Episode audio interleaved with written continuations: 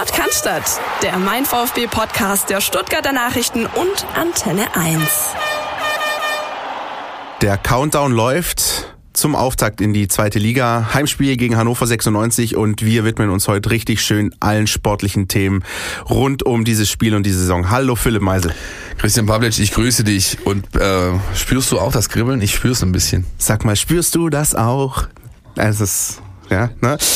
In diesem Sinne, ähm, ja, wir, wir rollen heute komplett äh, durch die sportlichen Themen, nachdem wir in der letzten Woche ähm, viel Vereinspolitik und andere Themen auch hatten, die wir abgehandelt haben. Jetzt schauen wir komplett äh, uns mal an, wie ist die Mannschaft, wie, wie sieht der Kader aus, ähm, ist er gerüstet ähm, für die zweite Liga, äh, wie wird überhaupt reagiert auf die schwere Verletzung von Sascha Kalajdzic? Wir, wir werfen einen Blick auf Tim Walter. Wie funktioniert er so? Wie ist das im Training? Äh, Philipp, du bist da noch ein paar Mal vor Ort gewesen. Ähm, und dann natürlich konkret. Ähm, bisschen die zweite Liga versuchen einzuordnen. Dann im Konkreten das Spiel gegen Hannover 96.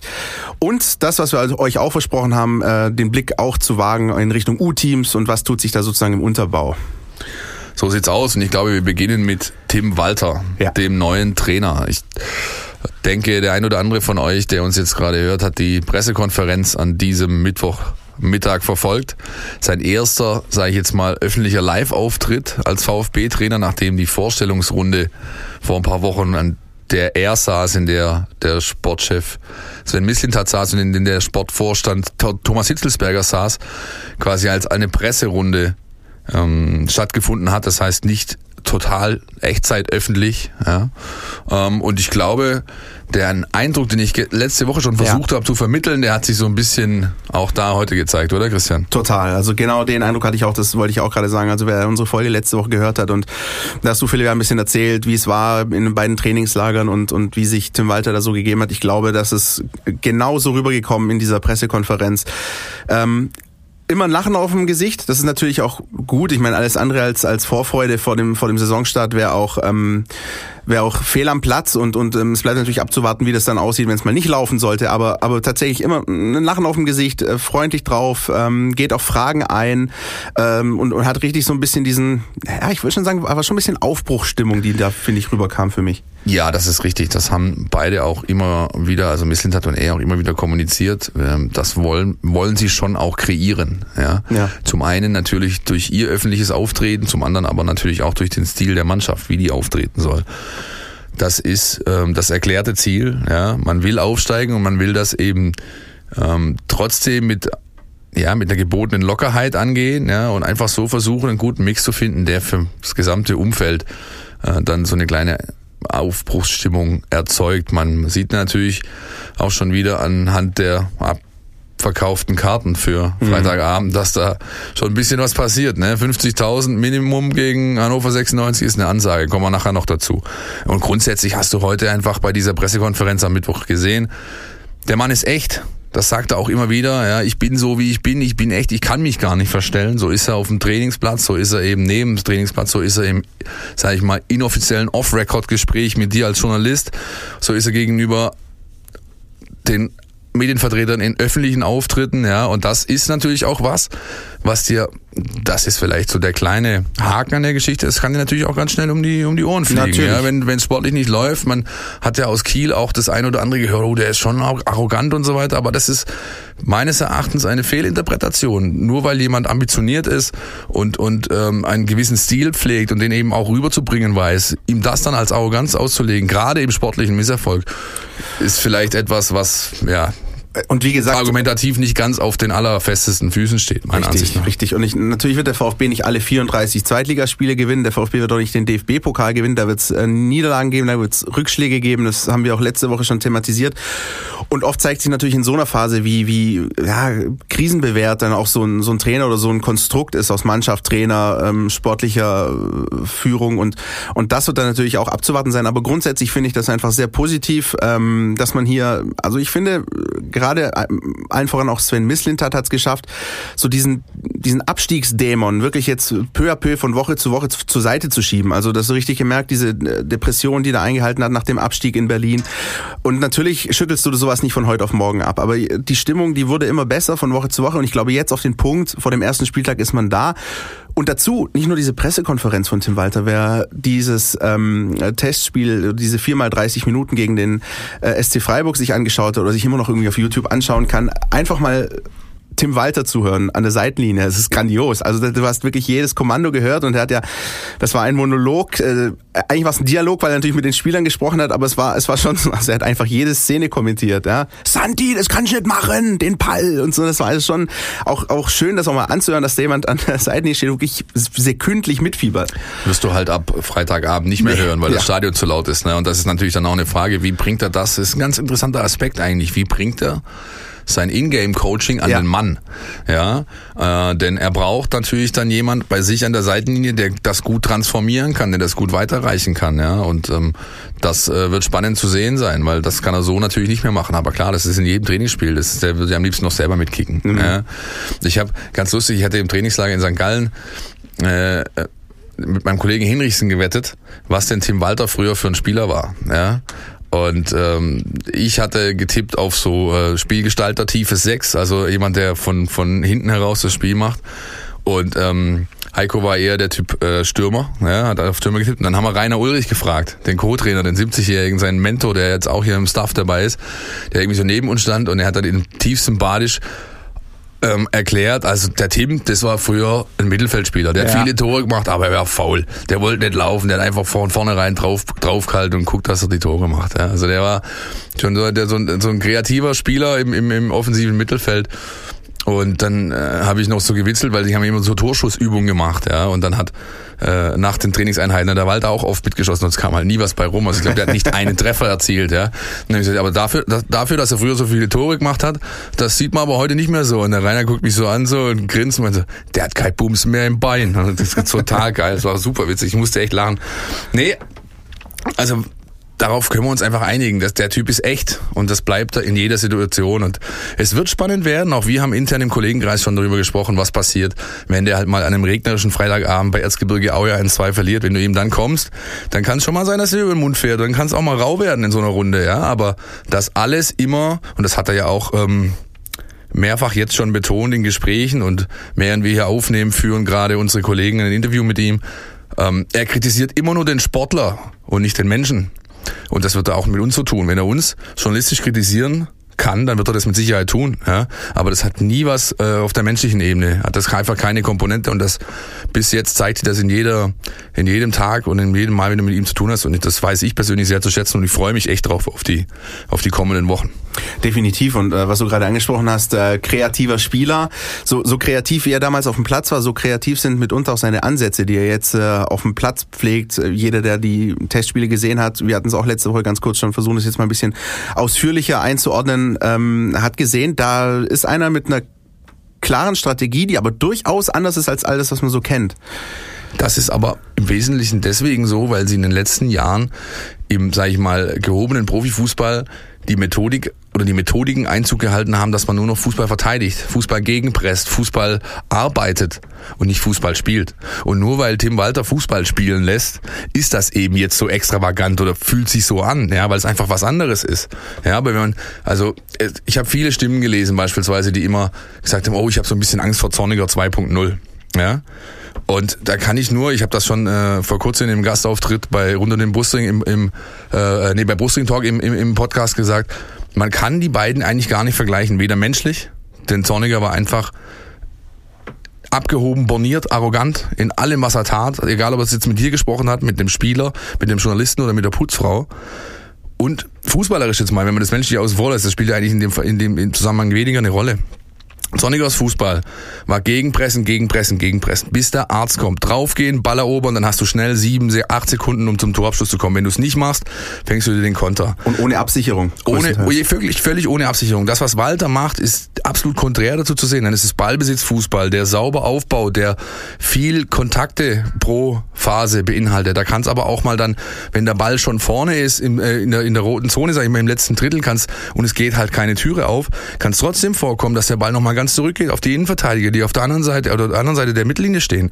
Und das ist einfach Fußball. Da wird, da wird sauber gearbeitet, Pass gespielt und dann geht irgendwann die Lücke auf und dann musst du halt da sein. Hat man gegen Basel beispielsweise hervorragend gesehen, wie der VfB da sich über solche Phasen dann wirklich auch zum Torerfolg gearbeitet hat. Gespielt hat. Entschuldigung, ja, gespielt hat. Wir, wir haben hier noch auf dem Zettel stehen, also Klassiker Chancen gegen Risiken. Also was überwiegt so ein bisschen? Inwieweit ähm, spielt der Fakt eine Rolle, dass der VfB in der zweiten Liga, das hat Tim Walter auch in der Pressekonferenz nicht negiert, Favorit ist, also in den allermeisten Spielen äh, in der Favoritenrolle steht ähm, und sich ein Gegner natürlich entsprechend zurückziehen kann. Also es ist ja in der Bundesliga eine andere Herangehensweise gewesen.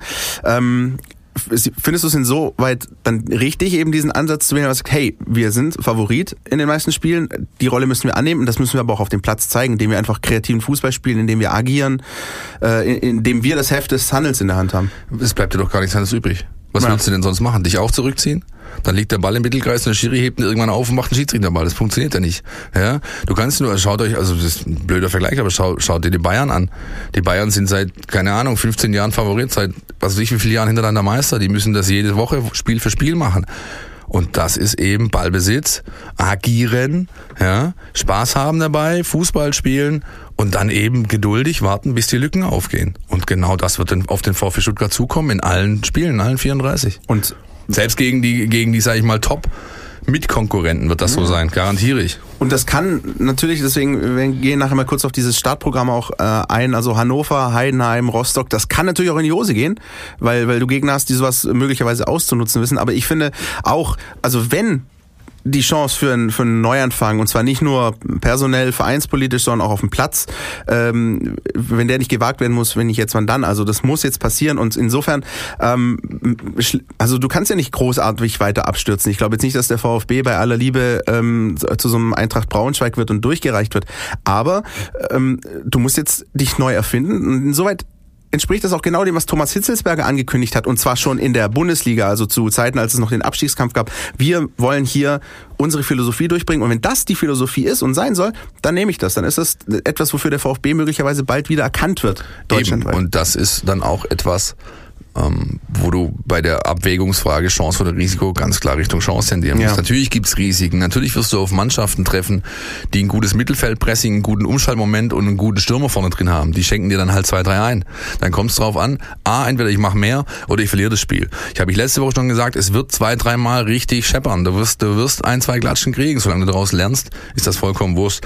Aber die Chance, dass eben der VfB Stuttgart wieder eine Identität entwickelt und für etwas steht, die ist so groß, wie sie noch nie war in den letzten Jahren. Das letzte Mal, als ganz ehrlich, auf dem jetzt wahrscheinlich mich einige dafür hassen werden oder, oder mir das irgendwie noch jahrelang vorhalten werden, das letzte Mal, dass der VfB Stuttgart einen Fußball gespielt hat, der so für etwas stand, war mit dem magischen Dreieck.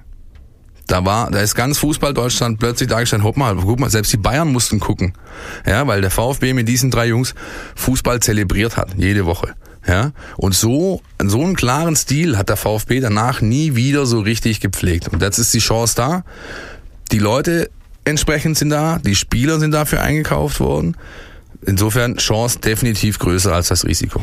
Die Spieler dafür sind eingekauft worden, womit äh, Philipp Meisel den Bogen schlägt zu unserem äh, nächsten Themenblock, nämlich ja, wir uns ein bisschen den, den Profikader anschauen und den erweiterten Kader. Ähm, viele Abgänge, viele Zugänge. Ähm, du hast gerade angesprochen, aus deiner Sicht Jo, ist das der Kader für dieses Spiel im Großen und Ganzen? Habe ich richtig verstanden?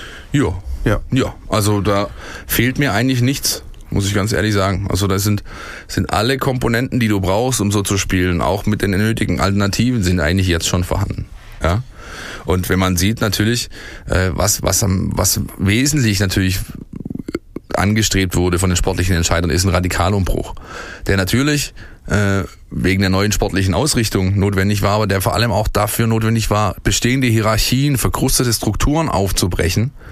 Und dann erklärt sich halt auch ganz schnell ein, eine Nicht-Vertragsverlängerung für Christian Gentner oder für Andreas Beck, ja, und auch für Dennis Aogo.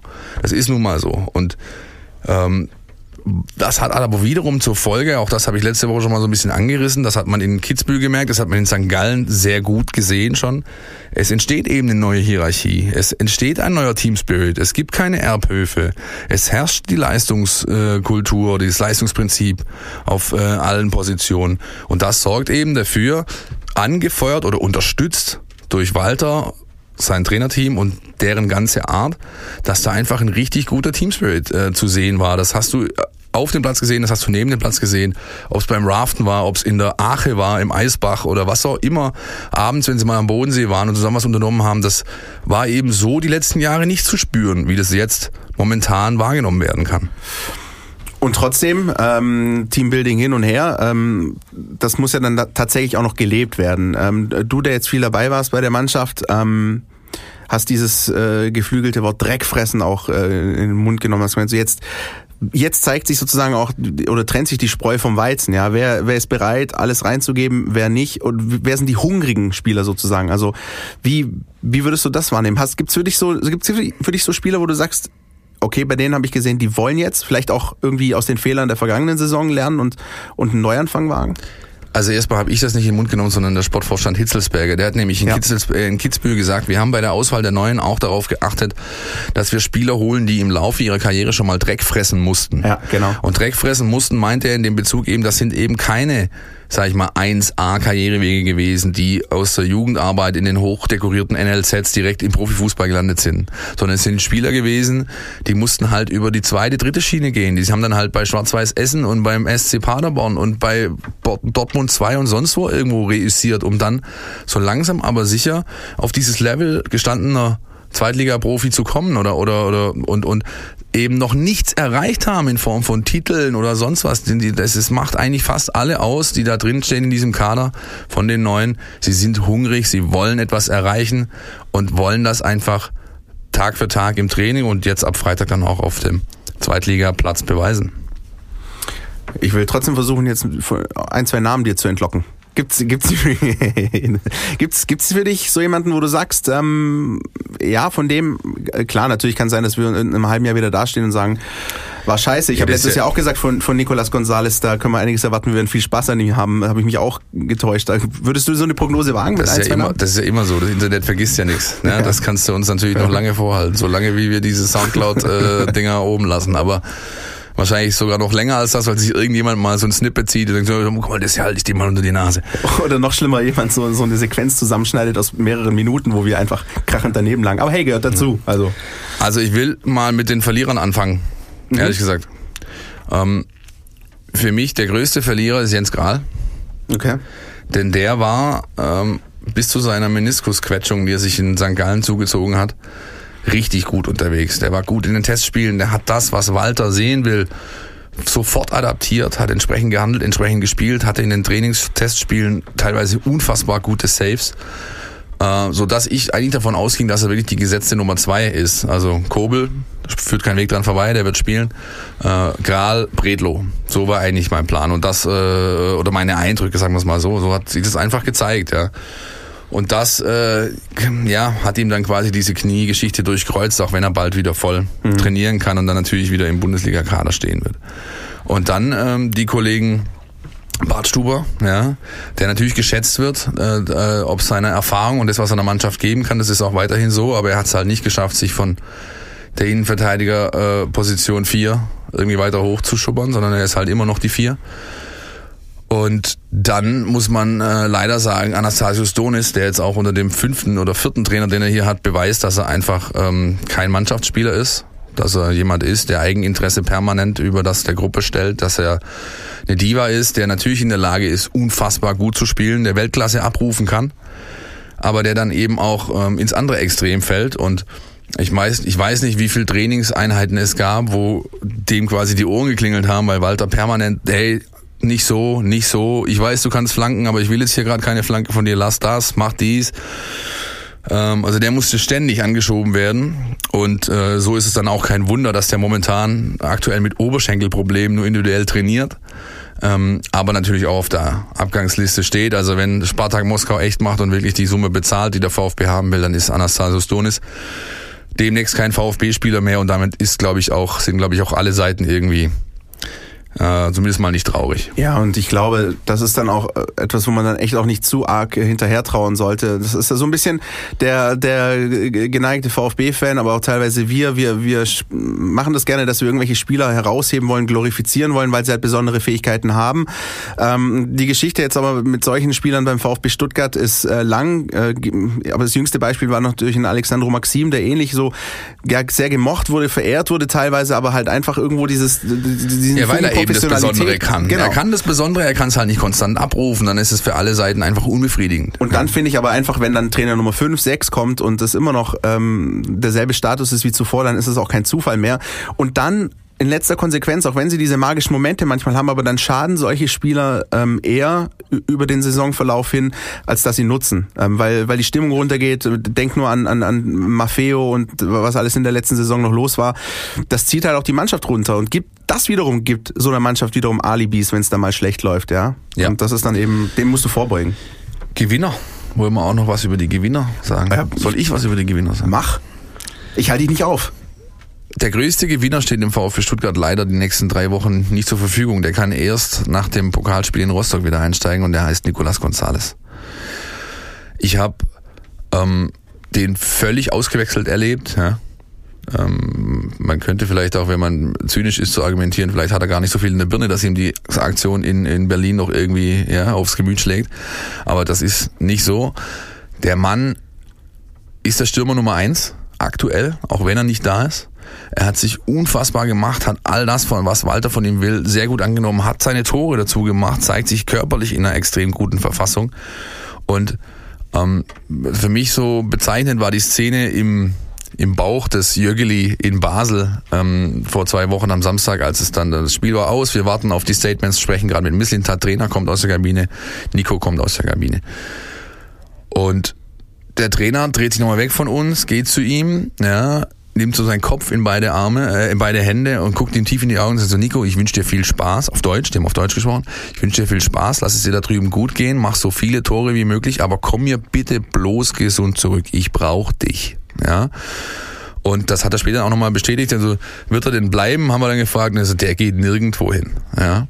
Also das ist sein Stürmer Nummer eins und es kommt eigentlich nur äh, darauf an, wer neben ihm spielt. Ja? Und ich gehe persönlich von was aus, dass es immer ein Brecher und, und, und, und Gonzales wird. Also äh, Al-Khadawi und, und, und, oder Al-Gadawi, Al-Gadoui, Al ich kann das immer ich muss mal einen Marokkaner treffen, der mir sagt, wie man diesen Namen ausspricht. Ausspracheanregungen bitte per Mail an info at meinvfb. Nix per Mail, Voicemail. Ja, komm, ja, ja, noch besser, stimmt. Ja, ja, ja. Ich, ähm, das ist also so, äh, dass der einfach ähm, gesetzt ist. Punkt. Wenn er da ist, wenn er kicken kann, wenn er fit ist, spielt er.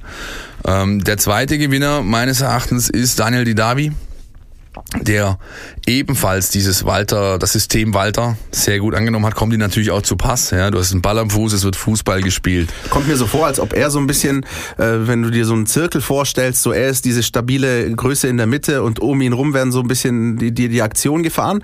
Ist das so? Äh, kann, man, kann man das so sehen, dass das so eine Art Fixpunkt komm, ist? Kommen wir nachher nochmal dazu. Also ich glaube, ähm, dieser diese, ähm, diese, diese Position des Fixpunkts muss er sich teilen mhm. mit dem Herrn Clement. Aber ähm, ja, ähm, das ist definitiv vor allem, ich habe Daniel halt noch nie so in so einer Verfassung gesehen, also körperlich jetzt, der ist einfach topfit. Ja. Er hat keinerlei Zipperlein, hat das erste Trainingslager, das ich begleitet habe, in dem Daniel Didavi dabei war, wo er nicht eine Trainingseinheit abgebrochen hat oder individuell gesteuert wurde oder irgendwas, sondern er hat alles zu 100% mitgemacht und hat keine Probleme. Und das ist, äh, deswegen ist er, auch deswegen ist er für mich ein Gewinner dieser Vorbereitung. Und dann muss ich noch... Ähm, ganz klar äh, sagen, äh, Luca Mack, mhm.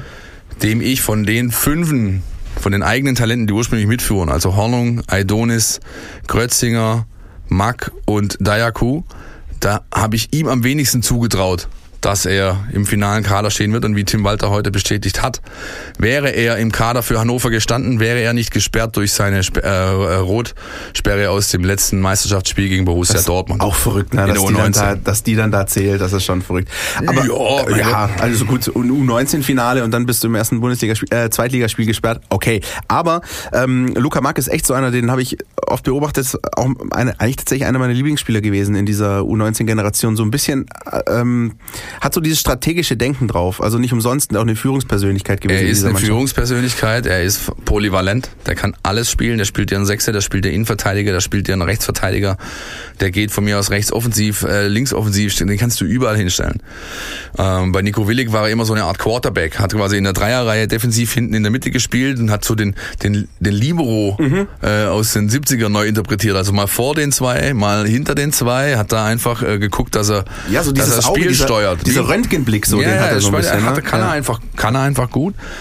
Und ähm, das äh, ist der dritte Gewinner und der vierte und das ist für mich der absolute Schlüsselspieler für die kommende Saison und damit auch, sehr werden wir beim nächsten Punkt, ähm, Neuzugänge, wer könnte denn bitte einschlagen? Atta, Atta, Atta, Atta, Atta. Atta Carasso ist für mich absolut eine Augenweide. Aber ich will erst mal hören, was der Trainer dazu sagt. Ähm, er ist ein sehr ruhiger außerhalb des Feldes, aber ähm, äh, er ist extrem spielintelligent. Er kann alle Situationen auf dem Feld scannen, ähm, weiß genau, wann er mal wegbleiben muss, wann er hingehen muss und äh, hat da einfach äh, ja das ganze Spiel im Blick und er agiert einfach für seine Mannschaft als, als Brückenspieler. Er, er ist der Balance-Spieler, er weiß genau, äh, wann er wo zu sein hat und das ist, das ist spielentscheidend. Ja, ihr habt es gehört. Ich kann da wirklich nur jedes Wort unterschreiben. Ich habe äh, in Kitzbühel noch ein Stück unter, äh, mit ihm gemacht oder über ihn gemacht. Das hieß das Metronom. Atakan Carasso wird der Maschinenraum dieser Mannschaft. Er ist es schon. Er wird es nicht, sondern er ist es schon. Er ist die zentrale Position vor der Abwehr. Das heißt, er spielt den tiefen Sechser in dem 4-4-2 mit Raute.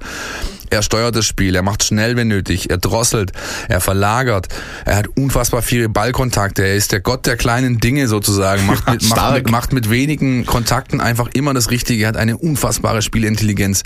Noch dazu, die körperliche Robustheit, ist 1,90 groß, kann eben auch ähm, äh, in der Luft einfach sich behaupten und kann auch, und das ist auch ganz wichtig für Walters äh, System von hinten raus, dieser Spielaufbau kurz äh, vom Torhüter weg, mittlerweile auch innerhalb des 16ers annehmbar.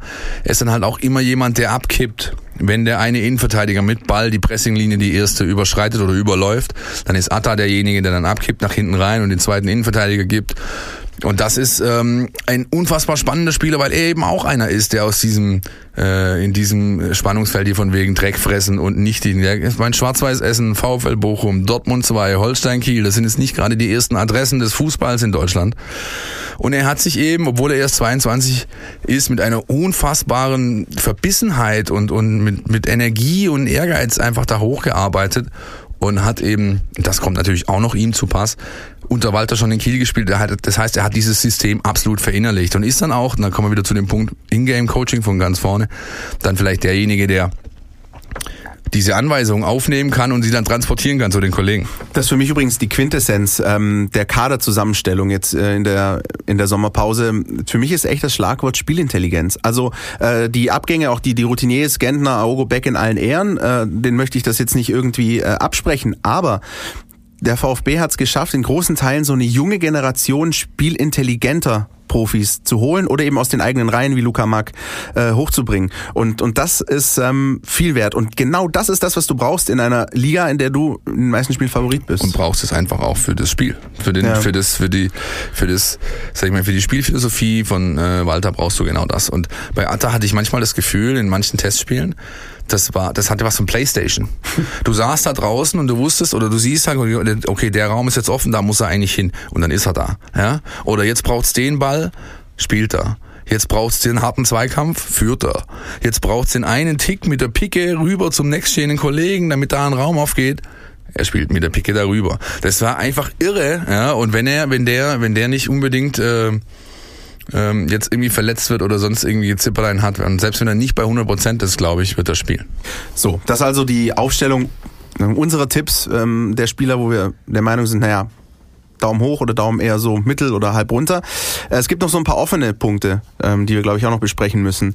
Ähm, unter anderem eben vor allem Timo Baumgartel und Anastasios Donis, wir haben es vorher ganz kurz angesprochen, die auf dem Sprung sind, ähm, umworben werden von anderen Vereinen, wo es dann eigentlich noch um, um finanzielle Geschichten geht. Ähm, Timo Baumgartel zuletzt äh, in Verbindung gebracht worden mit PSW Eindhoven, mit dem legendären äh, Marc van Bommel äh, an der Spitze. Äh, und Anastasios Donis, wie gesagt, möglicherweise mit Russland ähm, in Verbindung gebracht. Auch dazu, zu diesen Personalien, hat sich ähm, Tim Walter bei der Pressekonferenz geäußert und da hören wir auch nochmal rein. Erstens haben sie Nachholbedarf und zweitens haben sie noch leichte äh, Verletzungen. Die haben Oberschenkelprobleme. Von daher äh, trainieren sie individuell und alles andere kann ich jetzt nicht beeinflussen. Würden Sie denn voll trainieren momentan, obwohl Sie den Gedanken irgendwie einen Wechsel? Äh wenn, Sie, wenn Sie könnten, dann könnten Sie trainieren. Würden Sie auch? Sie, Sie würden, wenn Sie könnten. So. Oder Sie könnten, wenn Sie könnten. Oder wollten, wenn Sie könnten. Carlos Urbina. Wenn Sie wollen, dann könnten Sie. Können noch weitere Wortspiele draus machen. Und Eventualitäten und Konjunktive. Alles gut. Ja, ich denke, das lässt tief blicken, was Tim Walter da sagt. Ja. ja, auch wenn das mit so ein bisschen Augenzwinkern ist, aber ich glaube, er rechnet nicht mehr damit, dass er die beiden nochmal in seinem Roster, in seinem Kader irgendwie empfangen wird. Ähm, bei Donis läuft es darauf raus, dass er einfach verkauft wird, ja. Und ähm, dann man eben die Millionen einstreicht und mit gut Glück auch die bekommt, die man damals für äh, ihn ausgegeben hat. Ich glaube, sieben und ein paar zerquetschte waren es genau. für Juventus Turin. Und bei Baumgartel kann ich mir vorstellen, dass er einfach und so habe ich Misslintat beispielsweise verstanden am, am Sonntagabend bei Sport im Dritten, dass da vielleicht so eine kleine Option eingebaut wird, dass der nochmal hier irgendwann wieder aufschlagen könnte. Denn er ist nun mal ein Junge von hier, er ist ein Fixpunkt, eine Identifikationsfigur für den Club und für die Anhänger, braucht jetzt aber als U21-Nationalspieler und EM-Teilnehmer, äh, ähm, braucht er einfach jetzt eine äh, einfach eine andere sportliche Herausforderung, um, um einen weiteren Schritt machen zu können. Das kann momentan einfach nicht der VfB Stuttgart bieten in der zweiten Liga. Richtig. Aber äh, wenn ich den Sven richtig verstanden habe, ich werde das aber demnächst auch nochmal nachprüfen, hat sich das für mich so angehört, als wäre da vielleicht so eine gescheine Geschichte aller Rückkaufoption oder so eingebaut. Ja, mal gucken. Aber ich glaube nicht, dass Timo Baumgartel mit dem VfB Stuttgart in diese Zweitligasaison gehen wird. Nee, glaube ich auch nicht. Timo Baumgartel halt dennoch einer, der ja, wirklich, wirklich so ein VfB-Junge ist, wie du gesagt hast. Ich werde nie vergessen diese Szenen, als er nach dem äh, verlorenen Spiel, ich glaube gegen Borussia Dortmund war es mal, vor die Cannstatter Kurve gegangen ist, sich mit da den Fans unterhalten hat. Das ging mir echt schon nahe, muss ich sagen. Mann. Das war schon, war schon nicht ohne. Und da hast du wirklich gemerkt, er lebt auch den VfB und trotzdem, er hat in den letzten Jahren echt auch viel mitmachen müssen äh, in diesem Verein und deswegen tut ein Tapetenwechsel vielleicht gar nicht so Absolut. Schlecht. War ein Kumpel übrigens oder ein guter Bekannter von mir im 33er-Block, der ihn da so in den Arm genommen hat. Gab es gute Bilder, gute Szenen. Ja, ja. Sehr berührende Szene gewesen auf jeden Fall. Ja. Über eine äh, Personale müssen wir noch sprechen. Leider. Ähm, denn wir haben es vorher schon mal kurz angesprochen, es gab ja dieses ähm, Testspiel über 4 mal 30 Minuten in Schrunz gegen den SC Freiburg und da ist das passiert, was eigentlich in solchen Testspielen am allerwenigsten gebraucht wird. Das ist natürlich generell scheiße, aber in so einem Testspiel ist es natürlich noch bitterer. Äh, Sascha Kalajic, äh, außer Corner, Wunschspieler gewesen, auch für die Offensive. In dem, das waren, waren lange Gespräche und am Ende war es echt so ein bisschen so ein kleiner, so ein kleiner Königstransfer, kann man schon sagen, dass man so einen Spieler dann doch in die zweite Liga holt. Ähm, hat sich schwer verletzt, verletzt, hat sich mehr oder weniger alles gerissen, was man sich im Knie so reißen kann. Kreuzband, ist was? Außenband, Außenband, Außenband Innenmeniskus. Innenmeniskus. Also ja. da ist äh, richtig Party angesagt auf der ähm, Sportklinik OP-Tisch, ja, weil wenn das ähm, gerichtet werden muss, dann ist das wirklich eine Monsterarbeit und ich kann nur hoffen, dass der Junge überhaupt wieder auf ein Level kommt, ja, ich erinnere da mal kurz an Carlos Manet beispielsweise. Ja. ja. Der ist jetzt irgendwie nach, was weiß ich, in Rio Abe gewechselt, hat es in der zweiten Liga bei Union nicht gepackt. Ähm, Sowas kann, das kann, kann ja ganz, Karriere kann, gefährden. Kann Karrieren gefährden, ja. heute immer noch, obwohl ja. die Medizintechnik äh, so gut ist, dass sie das natürlich irgendwie reparabel hinbekommt. Aber wer weiß, ob er je wieder diesen freien Kopf hat zu spielen. Ja? Ist insofern echt bitter, weil ähm, als wir dann letzte Woche uns darauf geeinigt haben, du und ich, dass wir so über Personal dann jetzt heute in der Folge sprechen, habe ich mich schon ziemlich darauf gefreut, über ihn zu sprechen, weil er für mich so ein bisschen echt der Zugang ist, über, von dem ich am meisten erwartet habe, über den ich mich am meisten gefreut habe. Ähm, allein wer diese eine Halbzeit äh, bei der U21 EM Deutschland-Österreich gesehen hat, da hat er, hat er mich komplett überzeugt schon. Ich habe auch noch ein paar andere Spiele von ihm gesehen. Schade, schade. Ähm, das ist natürlich jetzt erstmal ein Ausfall, den, den kannst du einfach nicht mit einrechnen. Also er ist erstmal nicht existent in diesem Kader, muss man halt so knallhart sagen. Er wird so diese Saison kein Spiel das machen. ich auch. Punkt. Ja, ja also ja. wenn der mit bei optimalem Heilungsverlauf rechnest du mal sieben bis acht Monate, dann braucht er nochmal sieben bis acht, bis er bei 100 Prozent ist. Wenn der zur nächsten Saison 2021, also 20, 2021 in die Vorbereitung voll da sein kann und mittrainieren kann, wäre das ein Riesenerfolg für beide Seiten. Ja, das, das ist wirklich eine sehr, sehr schlimme Verletzung. Der Junge braucht jetzt alle Unterstützung und alle Zeit der Welt. Sonst kann das wirklich böse ins Auge gehen. Vielleicht hat sich äh, Sascha hier soweit schon eingelebt. Du hast ja auch Philipp mit ihm gesprochen im Trainingslager. Vielleicht hat er sich soweit schon eingelebt, dass er auch unseren Podcast hört. Und aber auch wenn nicht, an dieser Stelle äh, ganz hochoffiziell gute Besserung. Ähm, das ist äh, jetzt die oberste Priorität. Und ähm, die nächste Frage, die sich aber stellt im Zuge dessen, es ist, Fußball ist halt dann doch auch noch ein Geschäft, ja, sogar in erster Linie. Wie geht man jetzt als Verein damit um? Also was machst du? Ähm, du hast einen Spieler, auf den du gesetzt hast, äh, verloren. Wie kompensierst du das? Reagierst du noch im August auf den Transfermarkt ähm, oder, oder belässt du es dabei? Sven Mislintat hat da bisher so ein bisschen, so, hat noch ein bisschen klein, ein kleines Türchen offen gelassen. Die Tendenz ging schon so in die Richtung, wir kompensieren das mit dem, was wir haben. Äh, Jetzt lass doch erstmal hören, was die Leute sagen dazu. Was sagen denn die Leute dazu? Außennetz. Alles, was euch im Netz beschäftigt. Genau, also ähm, die Tendenz, hast gerade gesagt, geht ja so ein bisschen in die Richtung, ähm, es wird es wird nicht reagiert ähm, und das ist auch bei euch da draußen so völlig gespalten. Das sind aber auch sehr, sehr rege Diskussionen, muss ich sagen, wenn man da so ein bisschen in die Kommentarspalten geschaut hat, auch bei meinem VfB und auf Twitter ein bisschen rumgeschaut, ähm, gehen die Meinungen auseinander, aber sehr, sehr gut geführte Diskussionen, wie ich finde. Äh, Timo sagt einfach nur, gefährliches Spiel, ja, was da getrieben wird. Ähm, ein Dome Jan äh, beispielsweise sagt, äh, ganz ehrlich, ein bisschen plakativ, wie kann man äh, nur mit Spielern wie Klimovic und Massimo planen? Beide haben nichts vorzuweisen. Ähm, wie wollen die uns irgendwie helfen? Klammer auf, es gibt aber durchaus andere Optionen für die Offensive. Ja, und Klammer auf, auch der Herr Leipzig hat nicht so viel vorzuweisen bis jetzt. Auch das stimmt. Klammer zu. Ähm, Sebastian Kalmbach sagt, ähm, nimmt so ein bisschen Bezug auf das, was wir vorher noch abgesprochen haben, wenn beispielsweise für die Offensive auch noch ein Donis geht, dann sollte man aber eigentlich doch nochmal aktiv werden.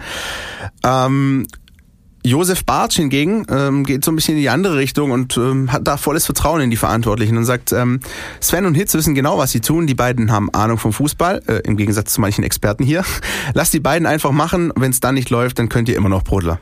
Also so ein bisschen, lasst die mal machen. Ich glaube, das ist so das ist auch ein bisschen bei den Fans, wenn man sich da, wie gesagt, so ein bisschen umhört, ähm, das Vertrauen ist wieder größer in die Entscheider. Das war ja auch nicht immer so. Auch in der Zeit, seit wir hier diesen tollen Podcast aufnehmen, äh, gab es auch schon Kritik teilweise, bevor überhaupt irgendeine Entscheidung getroffen wurde an den Entscheidern.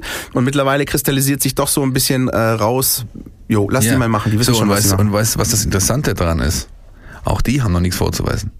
Ja? Na klar. Der Hitzelsberger macht den Job seit ein paar Wochen, ja, hat noch nie in dieser Position gearbeitet. Missland hat das getan, hat eine gewisse Vita und auch ein paar äh, Reputation, aber auch er hat hier noch nichts bewiesen. Ja? Und das alles, und damit schließt sich wieder die Klammer zu dem, was wir vorher gesagt haben, geht eben darauf zurück, dass diese Leute integer, authentisch, positiv auftreten ja, und etwas vermitteln können und hier Bock haben, einen neuen Club zu formen und zu bauen. Und das kommt natürlich bei den Leuten entsprechend an. Deswegen bin ich, verstehe ich jeden, der den Vorschusslorbeer äh, zukommen lässt. Auch da nochmal Bezug nehmend auf das, was du erzählt hast, diese Dialoge, die Sven Mislint hat auch mit Fans geführt hat im Trainingslager. So, es Eben. ist nicht mehr so vom, vom Elfenbeinturm herab irgendwie. Äh, ich mach, ihr habt abzunicken und fertig, sondern natürlich sind die Entscheider immer noch die Entscheider, aber äh, auch die, der Weg der Entscheidungsfindung wird so ein bisschen authentisch gemacht und nachvollziehbar. Und ich glaube, das ist schon viel, viel wert. Beispiel. Es gibt im Trainingslager immer diese legendären Presseabende. Die sind mal gut und mal sind sie völlig hüftsteif. Ja, da sitzen also der VfB-Pressestaff vom Holger Laser angefangen über den Tobi Herbert und die Social Media Guys. Und dann sitzt der Güne Schäfer da und mal der Peter Reichert und dann äh, gab es auch mal Runden mit Schindelmeiser und äh, Dietrich und was weiß ich nicht alles. Ja, und dieses Mal hat es eben an der Hotelbar stattgefunden mit dem Herrn Missintat, Herrn Walter, seinem kompletten Trainerteam und natürlich dem VfB-Pressestaff und den drei Pressevertretern, die noch da waren, ja, ähm, weil die meisten eben schon abgereist oder äh, auf dem Weg nach Basel oder sonst was. Und das war ein sehr, sehr netter Abend, der völlig ja, wie soll man sagen, ungezwungen war, ja. Und, und dann saßen wir da bis inhaltlich, inhaltlich, ja, der inhaltlich ungezwungen, der der, aber es ist einfach, es sind normale Leute wie du und ich und wir unterhalten sich. Ich habe keine Ahnung, wir haben stundenlang über Fußball geklönt, ja, einfach so. Und es sind natürlich auch ein paar Aussagen gefallen, die haben nichts in der Öffentlichkeit zu suchen, ja, oder Inhalte, die nichts in der Öffentlichkeit zu suchen. Das wird auch so sein, der wird nie im Leben was nach außen dringen, aber das hat eben auch einfach mit dazu beigetragen, dass dieser Spirit eben da ist. Und das finde ich einfach angenehm und eine gute Basis, um ähm, in, diese, in diese Runde zu gehen. Es ist auf jeden Fall deutlich besser, als wenn die sportlichen Entscheider ähm, ja irgendwie so ein bisschen die Nase hochtragen und immer denken, so sie hätten die Weisheit mit Löffeln gefressen und, und sich auch so geben. Das ist einfach so. Ja? Und ich glaube, das wird sich insgesamt positiv auswirken, einfach, ja. Mal investigativ gefragt. Ich versuche jetzt mal so ein bisschen Markus Lanz mäßig, so ein bisschen den Zeigefinger, äh, Herr Meisel. Bei diesen ungezwungenen Runden hat sich da auch schon irgendeine Tendenz ergeben, möglicherweise in der Kapitänsfrage, die ja noch offen ist beim VfB Stuttgart? Nein. Nein. Nein. Ich weiß es und ich verrate es euch erst am Freitag. Da habe ich ja, glaube ich, haben alle gegrinst heute. Super. Bei ähm, Tim Walter, wie er im ähm, im, ja, in der Pressekonferenz da sich eigentlich jeglichen Versuchen verweigert hat, wer denn sein Kapitän wird. Die Entscheidung ist schon gefallen, das hat er immerhin verraten.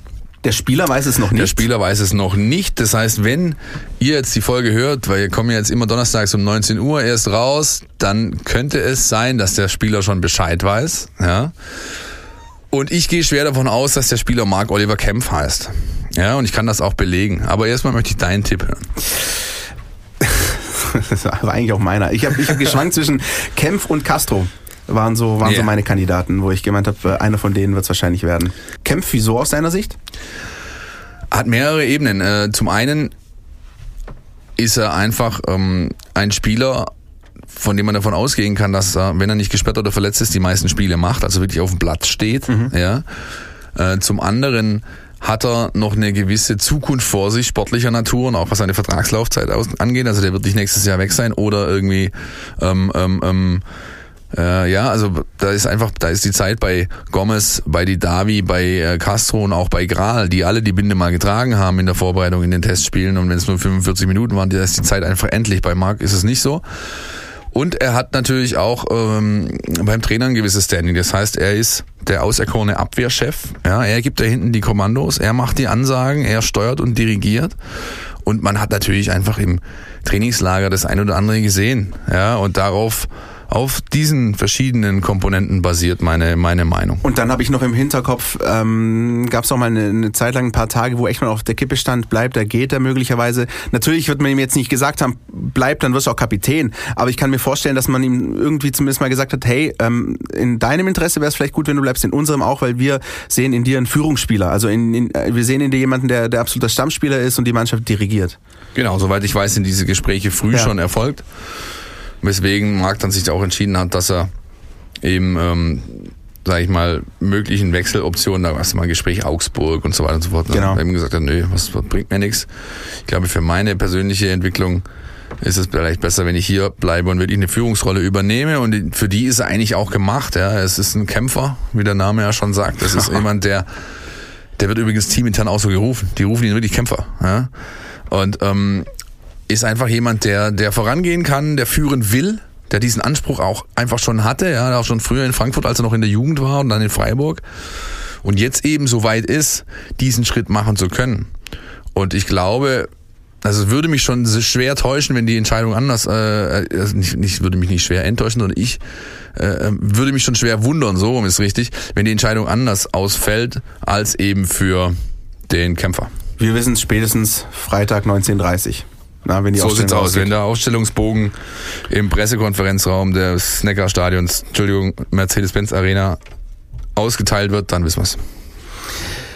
Insofern äh, warten wir ab und schauen mal, ob wir recht gehabt haben. Ansonsten äh, gibt es gleich äh, in der Woche schon irgendwie Gelegenheit, äh, uns eins auszuwischen über unsere Unkenntnis möglicherweise. Aber ich glaube, Kempf ist echt ein solider Tipp. Ja, ich setze jetzt kein Geld drauf, aber das, also, ich, wie gesagt, mich würde, würde es wundern, wenn es anders käme. Übrigens, apropos Geld setzen, das will ich nicht vergessen, in der letzten Folge nach dem Abstieg habe ich gesagt, das Eröffnungsspiel zweite Liga wird VfB gegen HSV. Eigentlich habe ich ja recht gehabt. Also eigentlich ist es ja seit der kleine HSV. Ich habe jetzt eigentlich gedacht, dass du jetzt hier Wettquoten runterballerst für, für Freitag. Ich meinte schon, deswegen und deswegen äh, sehe ich das auch ein. Ich habe ich hab das Ding nicht gewonnen, ja. Ich habe schon an den großen HSV gedacht. Jetzt ist es der kleine HSV geworden. Also VfB gegen Hannover 96, das Auftaktspiel in der zweiten Liga. Und äh, darüber wollen wir natürlich auch sprechen. Richtig, und ich kann gleich ähm, vorne wegnehmen, ich sehe den kleinen HSV mit der 96 hinten dran nicht als Top mit Konkurrenten, ehrlich gesagt, für die Saison. Denn dazu ist mir das Umfeld zu unruhig, dazu ist der ähm, Trainer, ähm, Vorstands, Sportchef, Gedöns, alles viel zu frisch. Dazu ist der Kader, der ist überhaupt nicht fertig. Die wissen ja gar nicht, mit wem die eigentlich kicken sollen. insofern glaube ich nicht, dass Hannover, zumindest nicht vom Start weg, eine große Rolle da oben in dem Rennen spielen wird. Da sehe ich eher andere Clubs. Und trotzdem ist es ähm, nicht nur aufgrund der VfB-Historie, aufgrund der jüngeren VfB-Historie, ähm, sondern auch generell aufgrund der Gemengelage halt einfach ein unangenehmer Gegner, ein unangenehmer Gegner zum Auftakt. Ist ja logisch. Ähm, Klar ist das logisch. Aber es ist auch eine Standard, du musst es positiv interpretieren. Ich, ich, ich mache jetzt mal es den ist eine Herausforderung. Es ist eine Herausforderung. Ich meine, du hast ja heute gesehen, der hat sich ja. gefreut wie ein Schneekönig. Ja, total. Ja. Also, es ist eine Herausforderung, es ist eine Standardbestimmung, ja, es ist gleich ein richtiger Prüfstein. Und das ist doch einfach für einen Sportler der einen Leistungsanspruch hat, der ein Leistungsdenken in sich trägt, ist das doch das Bessere, einfach wenn du von Anfang an gleich weißt. Und die Diskussion haben wir doch immer noch geführt, auch bei WM-Spielen, wenn du, was ist jetzt der beste Gruppengegner vorne weg und so, gell?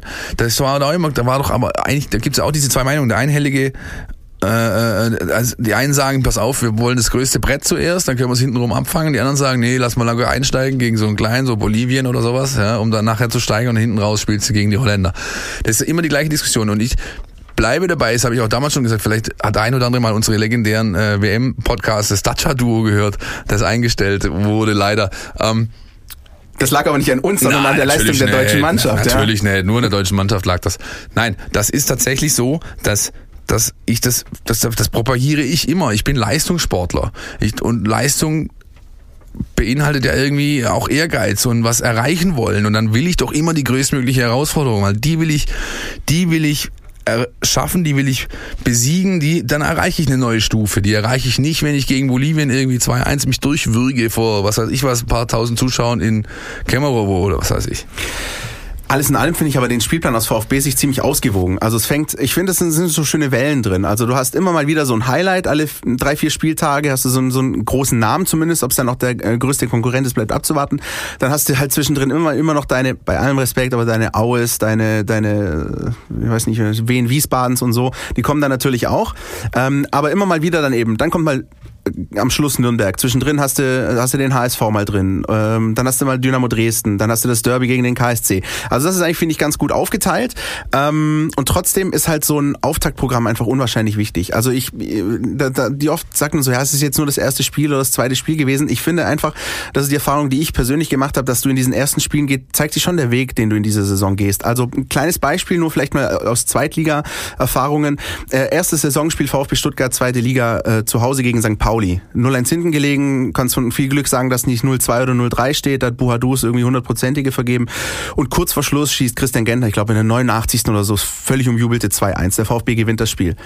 Gegenbeispiel, der HSV, von dem wir wissen, wie er in der letzten Zweitligasaison am Ende abgeschlossen hat, beginnt seine Saison mit einer 1-3 Heimniederlage gegen Holstein Kiel.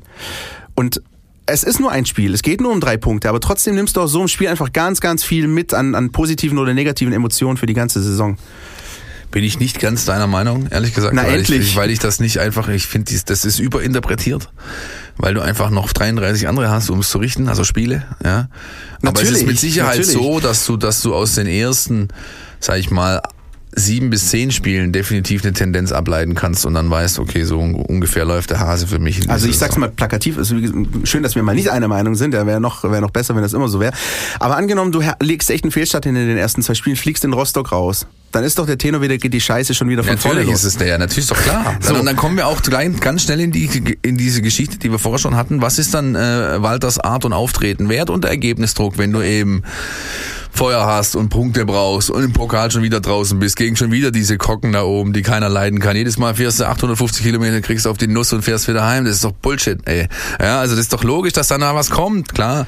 Auf der anderen Aber Seite holst du deine vier Punkte oder sechs Punkte sogar im Idealfall, legst einen souveränen Auftritt hin oder kommst in Rostock einfach irgendwie weiter, dann ist es so das Symbol nach außen, hey, wir haben möglicherweise auch aus den Fehlern vom Vorjahr gelernt. Ja. Neustart, zack, los geht's. Ja, und, und, und, und äh, vielleicht hast du dann auch so ein Breakthrough irgendwie mal. Genau. So, eine, so ein Ausbruch. Äh, auch da schließt sich wieder der Kreis zum magischen Dreieck vorher. Ja. Die sind damals eingestiegen in die Saison mit 2-0-0 gegen, was weiß ich, Bielefeld und nochmal irgendwas. Ja. Und dann bam, Explosion, 7-0 gegen Borussia Mönchengladbach und dann Wochen später hat ganz Deutschland nur noch vom magischen Dreieck gesprochen, die die Bundesliga auseinandergebaut haben, Woche für Woche und zwar mit richtig geilem Fußball. Ja, ich will jetzt nicht so weit gehen, das wirklich auf eine Stufe zu heben und es wird so kommen und um Himmels Willen. Ja. Und Aber ja, übrigens, ich weiß, das möchte ich ganz kurz noch einwerfen, dass die meiste Saison 2-6, 2-7 mit einer 0-3 Heimniederlage gegen Nürnberg begonnen hat. Ja. Aber trotzdem, ja. Wie gesagt, Chance, Risiko. Die Chance ist größer, dass da jetzt was, was entsteht, ja. ja was wirklich allen Spaß machen wird, als das Risiko, das natürlich immer damit verbunden ist. Und deswegen wäre, äh, bevor du dich erinnerst, Christian, wäre ich auch irgendwie d'accord damit, wenn du es in den ersten zwei Spielen, wenn du einfach ungeschlagen bleibst genau. und, im, und im Pokal das, die erste Runde, das äh, also überstehst. Das ist schon mal in Ordnung, das ist eine Basis, auf die kannst du aufbauen, dann bist du ein bisschen im Wettkampfrhythmus und hast dann äh, nochmal zwei Wochen, um zu justieren. Ja, da ist auch der Mercato noch offen, ja, ihr wisst, 2. September, ja, also da, äh, da könnte man theoretisch noch personell irgendwas tun, ja. Insofern wäre das, glaube ich, mal ein Primärziel, das ich mir setzen würde, wäre ich da unten in entscheidender oder verantwortlicher Position zu sagen, lass mal ungeschlagen bleiben, äh, im Idealfall natürlich äh, vier oder sechs holen, klar, aber ungeschlagen bleiben erstmal und den Pokal überstehen und dann guck mal. Genau, erinnern wollte ich mich ganz kurz noch. Also ich wollte einfach nur sagen, ich erinnere mich einfach gerne an dieses Auftaktspiel gegen St. Pauli in der zweiten Liga. Das war so ein Ding. Ähm, du bist abgestiegen, ja, und ähm, du hast aber wieder dieses gemerkt und genau das erwarte ich am Freitag auch. Die Karawane kommt, das Stadion ist voll, es ist ein, ein lauer Sommerabend, äh, vielleicht immer noch äh, zu warm, aber es wird super und ähm, das mitzunehmen und wirklich die Punkte zu holen oder keinen Fehlstart hinzulegen, sagen wir es so, egal wie, das ist, finde ich, das Entscheidende. Wollen wir noch mal hören, was Tim Walter zur Favoritenrolle sagt? Also ihr seht, die Laune ist sehr gut. Ja, die Freude ist groß auf jeden Fall und äh, ja, insgesamt der Puls ist noch ruhig, sind noch zwei Tage, von daher ähm, äh, bin ich ganz entspannt, muss ich sagen. Und äh, wer jetzt da Favorit ist oder nicht, wir nehmen sie gern die Favoritenrolle. Von daher, ich nehme sie an. Ja, wir sind gern Favorit. Ähm, ich war die ganzen Jahre davor kein Favorit, von daher nehme ich es jetzt gern an, dass ich Favorit bin. Ja, also, äh, wir haben es ja vorher auch schon mal kurz angerissen, auch Tim Walter weiß diese Rolle nicht von sich. Ähm, ich glaube, da sind wir alle einer Meinung, der VfB ist einer der Favoriten auf den äh, direkten Wiederaufstieg. Ähm, jetzt hast du vorher noch gemeint, Hannover 96 siehst du nicht ganz so weit vorne. Wen siehst du denn neben dem VfB noch vorne? Also erstmal noch ein, ein, ein, ein, ein Wort zu dem Walter Othon. Auch das zeigt doch eigentlich das, was ich vorher schon angesprochen habe. Ja, der will, du willst doch, du, du bist, du weißt natürlich, was du, was deine Truppe kann und du weißt, in welcher Rolle man sich sieht. Also warum verstecken? Warum soll ich jetzt spielen und sagen, ach, ich will die gar nicht, die anderen sind und so. Nein, offensiv rangehen. Weißt du, selbstbewusst rangehen. Eine gesunde Portion Selbstbewusstsein sagt, sagt, sagt, na klar, nehme ich die Favoritenrolle. Ja. Ich hatte die noch nie, jetzt kriege ich sie einmal, will ich die doch. Ist doch klar, ja. Das ist Anspruchsdenken. Und das ist, das finde ich einfach top. Also das, so, so muss man doch vorgehen als äh, Leistungssportler, Athlet oder eben Trainer in verantwortlicher Position. Ganz kurz dann dazu noch, ähm, das finde ich wiederum beim HSV, bei aller Demut, die die an den Tag legen, aber wiederum ein bisschen befremdlich, wenn sie sich dann hinstellen und sagen, oh nee, also nee, wir gucken erstmal und so, weil sie einfach noch ein bisschen auch tatsächlich unter Schock stehen nach dieser letzten Saison. Aber da kann mir auch keiner beim HSV kommen, also bei diesem großen HSV und sagen, nee, wir, wir sind kein Aufstiegskandidat. Also das sind sie halt per se. Ja. Also, oder? Aus deiner Sicht auch, wenn wir schon die anderen mal durch was denn, kurz, was denn? Äh, Hauptkonkurrenten des VfB um, um den Aufstieg. Wen siehst du da vorne? HSV, ja. definitiv. Ähm, Hannover und Nürnberg dagegen nicht. Okay. Und ich kann es auch begründen. Hannover habe ich vorher schon begründet. Ja. Ähm, da geht es vor allem um den Kader, der einfach nicht fertig ist. Also keine Ahnung, wann die mal damit fertig sein wollen, aber das äh, sehe ich nicht. Ja. Dann auch so Mannschaften wie Bochum, äh, die im Vorfeld gehandelt wurden als Aufstiegskandidat. Also die habe ich in St. Gallen gesehen gegen den FC St. Gallen ja, in der Schweiz im Trainingslager. Ich habe Groundhopper-Punkte gesammelt an dem einen Abend. Der das, FCSG. das hat der FCSG. Mit Jonathan Klinsmann im Tor übrigens. Ja. Das, was sie da angeboten hatten, war Hanebüchen einfach. Das hatte nichts mit, mit, mit, mit also ich keine Ahnung, dass ich habe mir dann währenddessen, ich habe es glaube ich sogar getwittert auch, währenddessen echt die Frage gestellt, ob die wissen, dass die in drei Wochen um Punkte spielen müssen, weil so sind sie einfach nicht aufgetreten. Ja. Ähm, und äh, Nürnberg sehe ich auch nicht, weil die, glaube ich, so in so eine Konsolidierungsphase gehen wollen. Ich glaube, die wollen gar nicht ganz oben angreifen. Die, bei denen ist es gerade so ein bisschen, wir müssen Kader neu aufbauen. Wir haben einen Trainer geholt, der die Liga nicht kennt, der den deutschen Fußball nur aus dem Fernsehen kennt.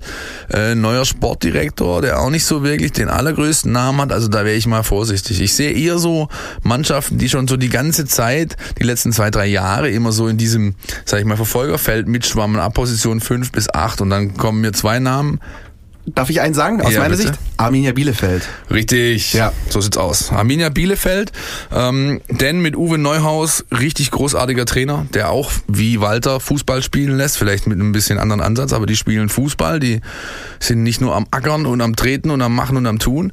Und dann haben sie mit äh, Klos und Vogelsammer einen der besten Sturmduos der Liga. Sie haben so Leute drin wie Reinhold Jabo, sie haben ähm, einen guten Torhüter mit Ortega und und und. Also da sind da sind richtig gute Jungs am Start, die denen ich zutrauen würde, in, auch in der Bundesliga irgendwo zwischen, sag ich mal, 11 und 15 zu spielen oder 11 und 16 So zu spielen. Fortuna Düsseldorf mäßig oder Genau, so. richtig. Ja. Das ist so eine Mannschaft und die, äh, die sehe ich wirklich als, ich will nicht sagen Überraschungsteam, weil es ist, es deutet sich einfach an. Die sehe ich da, dass die oben Mörtchen mitreden, wenn es bei denen läuft. Die müssen in den Lauf kommen. Ähm, ähm, dann könnte das ein Konkurrent werden. Ja, und äh, ich freue mich schon auf die ganzen Kommentare, die mir dann nachher das Gegenteil in die Nase reiben werden. Aber ähm, das ist auf jeden Fall eine Truppe und dann, ganz ehrlich, auch Heidenheim. Ja, weil das ist einfach Frank Schmidt, gute Arbeit, seit Jahren immer oben dabei, immer so kurz vorm richtig großen Sprung, meistens auch bis, sag ich mal, Mitte Rückrunde wirklich auf mit, mit Tuchfühlung, ja. Und ich glaube, bei denen ist es jetzt mal so an der Zeit, weil es auch, glaube ich, äh, sonst das Ende einer Ära einläutet. Ich glaube, dass irgendwann Frank Schmidt sagt, ich habe keine Lust mehr, hier geht's nicht weiter für mich. Und dann natürlich auch noch so Jungs wie MS7, Marc Schnatterer, der hat nicht mehr allzu viele Chancen. Der will es jetzt noch einmal richtig wissen. Und wenn seine Jungs alle mitziehen, könnte das auch ein, ein, ein, ein Mitbewerber sein. Da freue ich mich jetzt schon auf unsere Folge nächste Woche, wenn wir dann über, über das Auswärtsspiel beim 1. FC Heidenheim sprechen. Und ich entschuldige mich bereits jetzt, wenn ich äh, meine Sympathie für diesen äh, Verein nicht ganz verbergen kann, weil Heidenheim ist echt irgendwie schon cool. Also äh, machen aus den, ähm, ja, so einem kleinen Ort, ähm, haben auch ordentlich äh, Finanzkraft hinter sich, keine Frage, aber immer noch ein, ein echt solide geführter Verein, Stadion coole Mannschaft. Im, ein, im tiefsten Wald, Ja. ohne Internetempfang und so, großartig. aber dieses Konstrukt Frank Schmidt, Marc Schnatterer, das ist schon, das ist was für Fußballromantiker. absolut, absolut. Kann man Ja. nicht anders sagen. Gut, also äh, ich bin übrigens der Meinung, ich, sehe es zwar ganz ähnlich wie du, ich sehe Nürnberg echt auch ein bisschen weiter vorne. Also für mich ist, äh, ich habe die jetzt ein, zwei Mal gesehen. Äh, Gut, den Testspiel gegen PSG kannst du jetzt nicht irgendwie, VfB hat auch 1-1 gegen Atletico gespielt vor einem Jahr und ist abgestiegen. Aber äh, Nürnberg gefällt mir insoweit, als sie ähm, so, ein, so eine gesunde Herangehensweise haben. Die sagen weder, wir wollen zwingend wieder hoch, die sagen aber auch nicht, nee, wir gucken jetzt erstmal, sondern die haben dauerhaft ein dauerhaftes Ziel ausgegeben, zu sagen, wir wollen ähm, über die nächsten Jahre eine Konstante in der Bundesliga werden. Und das ist eigentlich so ein ganz nettes Ziel. Und ich glaube, ähm, ja, die sehe ich durchaus weiter vorne. Hannover bin ich bei dir. Das ist ich meine, wäre die, wär die Mitgliederversammlung oder das, was nach der Mitgliederversammlung beim VfB nicht passiert, dann ähm, wäre hier möglicherweise immer noch äh, ähnliche Stimmungstief und Chaos und das kriegt Hannover einfach nicht los. Und ich glaube, dass mit, mit diesem ähm, ja mit, mit diesem Hintergrund und mit dieser Atmosphäre ist schwer in dieser zweiten Liga zu bestehen, glaube ich auch. So sieht's aus. Ja. Wollen wir noch ein Wort zu Ron Robert Zieler verlieren, Ja. der zurückkehrt? Müssen wir ja eigentlich, ne? Der das war ja auch irgendwie klar, ja, dass wenn der dahin wechselt, dass du dann die als erste Mannschaft. Ja, ich ähm, ja, freue mich ehrlich gesagt ein bisschen, wenn das, weil es ein Top-Mann ist. Ja, also er ist also äh, menschlich, charakterlich finde ich einer der angenehmsten Bundesliga-Profis, mit denen ich die letzten Jahre so zu tun hatte. Ja, er hat sich immer hingestellt, immer Verantwortung übernommen, immer die Brust breit gemacht und auch für andere vielleicht mal in die Bresche gesprungen und dazu einfach einen soliden Fußball gespielt, auch wenn er jetzt in der letzten Saison nicht mehr für den VfB derjenige war, der der Spiele gewonnen hat, ja, aber Er war derjenige, das muss man wirklich auch an der Stelle sagen, der nach, auch nach dem allerletzten Graupenkick sich vor die Medienvertreter gestellt hat. Also, und wenn das schon so schien, es kommt gar niemand, keiner will was sagen, Ron-Robert Zieler war immer da und hat was gesagt. Auch wenn es nicht immer super ergiebig war, aber allein diese Bereitschaft fand ich schon, fand ich schon Ja, gut. da geht es ja. einfach um Verantwortung übernehmen. Ja, Ja. Und das hat er immer getan, ja. Und äh, ich hoffe jetzt, dass ihn das Stadion entsprechend empfängt. Nämlich einfach ähm, vielleicht mit einem kleinen Applaus oder einfach ohne irgendwas zu machen. Aber ich würde mir wünschen, dass es keine Pfiffe gibt und dass keine Transparente in irgendeiner Form und so ein Quatsch. Das hat alles überhaupt da nichts verloren. Der hat hier einen sauberen Job gemacht, äh, vom ersten Tag an, als er mit dem Hubschrauber in Grasau landete, äh, bis zum letzten Tag, als er mit dem Flieger Stuttgart verließ. Insofern lass uns mal dabei bewenden und hoffen, dass er vielleicht nicht einen seiner allerbesten Tage hat, wenn dann die Kollegen Gomez, Al-Radawi und wie sie alle heißen, auf ihn zustürmen werden. Also ich würde auf jeden Fall mal Fokus auf 45 plus legen. Da gibt's mal gerne Gegentore für Ron Robert Zieler, also vielleicht ja. Ähm, und trotzdem sehe ich das genauso wie du. Ähm, Oder man, man, ja, ja, ich finde, das nicht nur jetzt bei Zieler, sondern auch generell ist eine Sache, die mir einfach nicht, äh, nicht gefällt. Nicht nur beim VfB, sondern generell, ich denke nur an diese Rücke von Sven Ulreich, der dann auch noch in der 94. Elfmeter gehalten hat. Das musste dann noch so passieren hey, ähm, der VfB ist der VfB und ich finde, ähm, man, man sollte Ex-Spielern, auch verdienten Ex-Spielern, wie es Ron-Robert Zieler ist, ähm, einfach einen Empfang geben, wie sie ihn verdient haben. Oder im Zweifel, so wie du gesagt hast, hey, einfach, mein Gott, ist jetzt Spieler des gegnerischen Vereins, fertig aus. Aber nicht ähm, einfach durch diese Aktion wie Pfiffe dem einfach noch was beimessen, was eigentlich gar nicht wert ist. So sieht's aus, Christian. So, äh, genug jetzt von äh, VfB und Hannover und zweiter Liga. Jetzt gucken wir noch ein bisschen auf die zuletzt schönen Seiten beim VfB Stuttgart. Richtig schönen Seiten. Letzter Top sozusagen. Ja. Top der Tagesordnungspunkt. Jetzt explodieren ähm, bei vielen Hörern. Ja, wahrscheinlich habe ich gerade ein paar Trommelfälle zerstört. Ähm, das ist äh, genau der der Blick auf unsere Nachwuchsmannschaften äh, beim VfB Stuttgart. Den wollen wir bis jetzt oder was bis jetzt, den wollen wir ab sofort in jeder Sendung so ein bisschen drin haben. Da gibt's momentan, also alle sind noch in der Vorbereitung. Ja, gibt's momentan aber doch schon ein bisschen was zu berichten. Und zwar ist die U19 mit dem Flieger abgehoben nach Kalifornien zum äh, Silver Lake Cup. Da waren sie letztes Jahr schon, haben da sportlich überhaupt nichts gerissen. Aber äh, sowohl die Spieler als auch Nico Willig und Daniel Teufel haben mir mehrfach in Gesprächen eben beteuert, dass das so mit der Auslöser war für ihre gute Saison, weil da einfach was gewachsen ist, zwischenmenschlich, ja, Spirit, Spirit, ja, der Mannschaftsgeist, der berühmte Mannschaftsgeist. Und jetzt spielen sie da, und zwar gegen Real Salt Lake, gegen LA Galaxy und gegen Club Tijuana aus Mexiko. Großartig. Und wenn ihr diese Folge hört, dann haben sie wahrscheinlich schon die ersten zwei Gruppenspiele absolviert, zumindest aber das erste gegen äh, Salt Lake. Und ähm, ja, wenn sie eben, das ist der Modus, glaube ich, so, wenn sie eben unter die, die Top 2 kommen weiter und spielen dann alle die Halbfinals irgendwie und dann gibt's ein Finale und dann kommen die Jungs zurück. Am 10. August, 13 Uhr, kann ich euch schon mal ans Herz legen, Saisonauftakt der VfB U19 im Robert-Schlien-Stadion. Gegner ist die TSG 1899 Hoffenheim.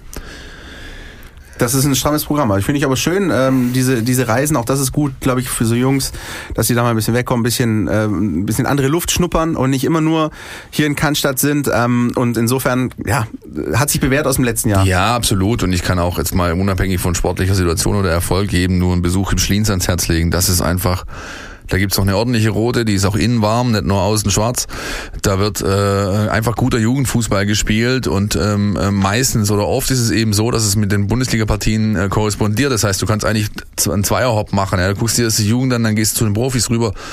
Und das ist einfach, ähm, finde ich, immer eine Option. Wenn man die Zeit hat, sollte man sich das einfach mal reintun. Und im Schlienstadion wird auch die U21 oder die zweite Mannschaft des VfB. Jetzt bis ich glaube bis auf die äh, Derbys gegen äh, die Kickers ähm, gr grundsätzlich im Schlienstadion spielen, was ich auch wieder finde, das ist so ein bisschen back to the roots. Das erinnert ja, mich an meine geil. Kindheit, Jugend. Das ist geil. Zweite Mannschaft im Schlienstadion. Ich finde auch die ist auch völlig egal, auch wenn es derselbe Caterer oder sonst was. ist. Ich finde die, die Stadionwurst schmeckt im Schliens per se einfach besser, weil du sie im Schliens zu Ist nicht derselbe Caterer, deswegen habe ich es ja vorher erwähnt. ja. War das früher eigentlich auch so? Weil ich fand, das so, ich, fand ich, ich, fand es, ich finde immer in solchen Stadien schmeckt die Stadionwurst besser. Also ich, die halbe ist auch besser. Ich weiß, wo die Wurst aus dem Schliens herkommt und es ist mit Sicherheit nicht da, wo sie Aramark holt. Punkt. Anyway, ähm, ja, die spielen bis auf die beiden Derbys am 15. Spieltag und am 30. Spieltag genau. gegen die Kickers äh, spielen sie im Gazi, ansonsten spielen sie alles da unten im, im Schliens. Und die U21, die hat jetzt ähm, nächste Woche Dienstagabend quasi ihren Pflichtspielauftakt und zwar im WV-Pokal. Ja, die Mannschaft oder der Vereinsführung hat sich also entschlossen, auch einen Move von Hittelsberger Misslintat zu sagen, wir wollen diesen Jungs auch mal wieder Pokalatmosphäre gönnen. Das letzte Mal, dass der ähm, äh, VfB Stuttgart 2 in einem Verbandspokal äh, gemeldet war, war glaube ich 2-5, 2-6, dann haben sie ihn auch nochmal gewonnen oder waren im Finale oder irgendwas und durften daraufhin DFB-Pokal spielen. Und, ähm, Aber zweite Mannschaft und Pokal, da, da war ja auch mal was, ne? Richtig, ich erinnere da gerne an den, äh, an den 26. August 2000. Was ja. war da? Was war da? DFB-Pokal, äh, VfB 2 gegen Eintracht Frankfurt und das war ein episches Spiel, ein Spiel für die Geschichtsbücher. Es war ein episches Spiel, das keiner gesehen hat, weil da waren Ja. nur 1500 Leute im Neckarstadion, ja. Weil natürlich niemand damit gerechnet hat, dass der VfB Stuttgart 2 gegen die, die Bundesligamannschaft, äh, übrigens Felix Magger Trainer, kam danach zum VfB. Äh, Jan Ages Fjordhoft und solche Kollegen standen da auf dem Platz bei, bei Eintracht Frankfurt und der VfB 2 nagelt die 6 zu 1 einfach aus der Hütte. Ja, Das ist heute war- nicht mehr denkbar, Nein, sowas. das war die Ja. Sensation. Das ist ja, das ist ja, ging ja bundesweit durch die Medien tageslang. Da haben so Jungs gespielt wie der junge Alex Krepp, ja, als Spielgestalter, äh, Yanis Amanatidis, ja, Angelo Vaccaro und was weiß ich nicht alles, wer da alles reüssiert hat. Das war großartige Geschichte. Und Trainer, der Mann, der auf der Mitgliederversammlung äh, die sportliche Kompetenz in den Führungsgremien angemahnt hat, nämlich Rainer Adrian, war damals der Trainer. Ja. Das war eine unfassbare Mannschaft. Also wie gesagt, eigentlich heute sowas kaum denkbar. Also allein schon, äh, gut, abgesehen davon, dass zweite Mannschaften nicht mehr im DFB-Pokal starten, aber dass eine Amateurmannschaft äh, einen Profiverein schlägt, ist schon eine Sensation. Aber 6-1, das ist unv unvorstellbar eigentlich bis heute. Ja, ja, klar. Nee, was heißt nicht mehr starten? Sie- das ist weiterhin offen. Ich meine, es gibt keine Regel dagegen. Also wenn jetzt der VfB 2 den WFV-Pokal, den er jetzt anfängt gegen Ochsenhausen, das irgendwo bei Biberach Riss da unten spielt, dann müssten sie irgendwo in Schwarzwald und dann peu à peu, wenn du im Finale stehst, ist es im Gazi-Stadion, wenn du dann das Spiel gewinnst, bist du für den DFB-Pokal qualifiziert. Dann spielt der VfB Stuttgart 2 in der nächsten Saison im DFB-Pokal. Ist das so? Gab es nicht nach diesem Spiel VfB gegen VfB 2 dann irgendwie die Regelung, dass es dann hieß, irgendwie keine zweiten Mannschaften mehr, damit sowas nicht nochmal vorkommt? Ich weiß es nicht. Also wir ich, das müssten wir prüfen nach bis nächste Ja. Woche. Ja, wir klären das auf nächste Woche. Aber ich meine, das wäre wär, wär möglich. natürlich groß. Ja, klar, natürlich wäre es groß. Gut, damit wollen wir es verwenden lassen bei unserem Top äh, der U-Teams, ja. Und äh, nochmal einfach zu dem Thema kommen, was so ein bisschen neu ist bei uns. Ja, ähm, ihr wisst, haben wir schon ein paar Mal erwähnt jetzt und letzte Woche natürlich gemerkt, äh, immer donnerstags 19 Uhr. Ihr könnt euch darauf verlassen, der Podcast statt kommt immer donnerstags um 19 Uhr in die Stores auf Soundcloud, Spy, äh, auf Spotify, iTunes. Jetzt auch neu YouTube. Wir haben ähm, YouTube äh, Subchannel aufgemacht, wo ihr die Podcasts auch darüber abrufen könnt, weil äh, das offensichtlich viele Menschen tun. Bieten wir das natürlich ab jetzt auch da an. Und was ist noch neu, Christian? Ähm, was ich erstmal noch sagen wollte, ist ähm, mich bedanken für das Feedback, was wir auch bekommen haben nach der letzten Woche, weil das auch da hieß, ähm, eben diese Entscheidung, dass wir regelmäßig donnerstags 19 Uhr äh, erscheinen, also quasi ein fixer Zeitpunkt, ähm, dass wir sagen, es ist nicht, kommt am Mittwoch Mittag, kommt am Freitag Vormittag, wie so ein Donnerstag 19 Uhr, fixer Veröffentlichungstermin und ich glaube, da haben wir einen ganz guten Nerv mal getroffen, weil weil es wirklich so ist, da könnt ihr euch drauf verlassen, absolut egal was ist, egal ähm, an welchem Wochentag der VfB spielt, donnerstags 19 Uhr sind wir da. Und dann könnt ihr je nachdem euer Wochenende gestalten und abhören, wann und wie ihr wollt. So sieht's aus. Und was wir letzte Woche schon als neu angekündigt haben, funktioniert jetzt ab dieser Woche.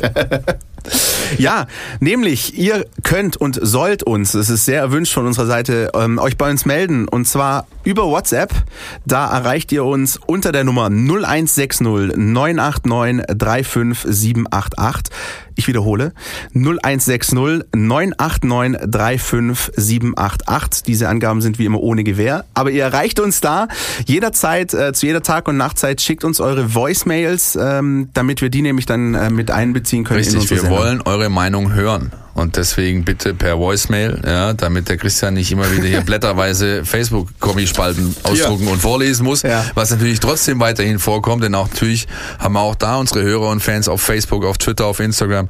Das wird natürlich weiterhin hier Bedeutung erfahren, aber es ist natürlich für ein Audioformat einfach klasse, wenn du Audio reinschneiden kannst. Deswegen schickt uns bitte Voicemails. Das Danke. hast du schön gesagt, Philipp. Sehr schön.